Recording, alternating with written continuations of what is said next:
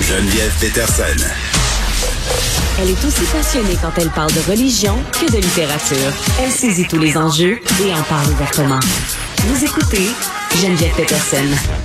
Et que, et que, et que j'avais hâte de lui parler. Notre professeur en résidence, Sylvain Dancause, on devrait peut-être l'appeler euh, le saint parce que enseigner en ce moment, euh, c'est quand même un métier risqué, hein, avec le variant Micron. Sylvain, salut. Bonjour Geneviève. Écoute, euh, quand j'ai su que j'allais te parler aujourd'hui, euh, je pouvais pas m'empêcher d'avoir un petit sourire en coin parce qu'on a beaucoup bitché là euh, avec l'équipe puis aussi avec mes amis. Tu sais les petites conversations qu'on a là sur les médias sociaux sur ce qui se passe, ce qui est annoncé au point de presse. Ouais. Les écoles, ça, écoute, le cafouillage euh, qui se passe depuis une semaine avec la question des écoles. Euh, j'ai envie de demander premièrement question bien simple. L'ambiance, toi, t'enseignes au secondaire, donc là, euh, j'imagine que ça doit être fermé pour le moment, là, dans le sens où les examens, est-ce qu'ils sont terminés? Est-ce qu'ils sont terminés? Ben, ça dépend des centres de services scolaires. Il y a des centres de services scolaires que ça se terminait ou des écoles privées que ça se terminait vendredi, mais d'autres mm. centres de services scolaires ou des écoles euh, qui fermaient le soit aujourd'hui ou demain. Mm. Euh, nous, techniquement, la dernière journée était demain. Euh, au secondaire, on avait une journée aujourd'hui de d'école, puis on avait un genre de party de Noël avec les élèves de, de 16h30 mm. à 20h30, 21h. Ouais. Euh, le parti de Noël a pris le bord, donc demain, ça va devenir une journée pédagogique. Puis euh, les élèves sont en classe aujourd'hui pour la, dernière journée ici là, euh, à mon école faire un petit rappel. je crois que ça va être fort utile pour les gens peut-être qui ont loupé le point de presse. Ce qui se passe pour les écoles, les écoles primaires et secondaires qui vont fermer leurs portes dès lundi soir et ce jusqu'au 10 janvier. C'est la même chose hein, pour les centres de formation professionnelle. On parle pas des activités parascolaires, évidemment. Tout ça est annulé pour réduire le risque de transmission. Service de garde des écoles primaires qui demeurent ouverts, euh, notamment pour permettre les parents qui travaillent, les gens qui peuvent pas être en télétravail. Je pense entre autres aux travailleurs de la santé.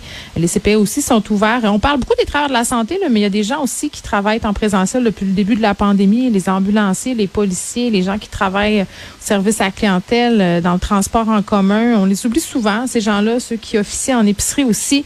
Euh, là, il y a des écoles aussi où on fait euh, de la vaccination, où on distribue des tests rapides. Là, les gens vont pouvoir y aller, ça reste ouvert. Euh, les milieux d'enseignement supérieur, Sylvain, là, cégep université, peuvent rester ouverts si les étudiants ont des examens ou des stages, mais on s'entend que tu t'en vas pas niaiser là. exact. Est-ce qu'on aurait dû fermer les écoles primaires la semaine passée? Je pense que poser la question, c'est y répondre. Là. comment tu, tu vois ça, toi, cette situation-là, la gestion de tout ça? Ben, c'est sûr qu'on s'y attendait. Tu sais, le, point de presse a, a pas pris vraiment les gens du milieu de l'éducation tant au dépourvu que ça. Euh, on aime toujours ça le savoir un peu à l'avance, je te dirais, mais bon, je pense qu'il n'y a personne qui est tombé en bas de sa chaise jeudi passé quand on a su là, que, les, que les écoles, euh, on allait prolonger le congé du temps des fêtes jusqu'au 10 pour les écoles secondaires. Ce qui a pris un peu par surprise, je te dirais, c'est le fait de ne pas fermer le lendemain, soit le vendredi, puis de poursuivre un peu l'école cette semaine, euh, comme je te dis, dans certaines certaines régions. Euh, tu sais, quand tu sais que le variant double aux deux, trois jours, euh, puis qu'il y a 40% des éclosions euh, actives qui sont dans les écoles primaires, ça me paraissait un peu, en bon français, baveux de ces écoles primaires mm. ouvertes cette semaine. Mais c'est tu quoi, Sylvain? Moi, j'ai été, les profs, là, ils sont super proactifs, là. Bien souvent, là, plusieurs profs qui ont dit à leurs élèves, là, allez vous en chez vous avec vos cahiers, là, au cas. Tu sais que oh les, écoles aient pris sur elles de prendre des décisions quasiment à place du gouvernement. Ça, c'est les écoles privées aussi qui ont qui ont pas attendu là, puis qui ont dit, hey, nous, savez-vous quoi, ça va être à distance. Tu sais, c'est comme si on était toujours 22 euh, heures en retard là, dans le fuseau horaire de la réalité. Ouais, ben tu sais, nous autres, on est dedans puis on le vit. Euh, tu sais, on, on, quand, quand ça fait longtemps que tu n'es pas rentré dans une école, je pense que tu as de la difficulté à t'imaginer ou à comprendre c'est quoi vivre dans un milieu scolaire où il y a mm. euh, minimalement 400, 500, 600 personnes ou dans les écoles plus grosses où il y a 1500, 1600, 1700 élèves. Euh, Tu sais, des contacts, là, euh, tu sais, quand on dit faire Noël à 20, là, puis qu'après ça, on diminue nos contacts à 10.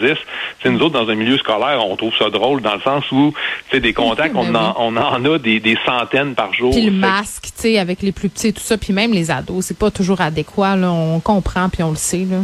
Exact, exact. Fait que, tu sais, je pense que tout le monde le voyait venir. Euh, puis, tu sais, on les reçoit les lettres, puis on les voit les lettres passer quand il y a des cas de COVID dans une école. on sentait que ça avait été quand même pas si pire cet automne, mais depuis quelques semaines, on, on se rendait compte qu'il y avait une augmentation des cas.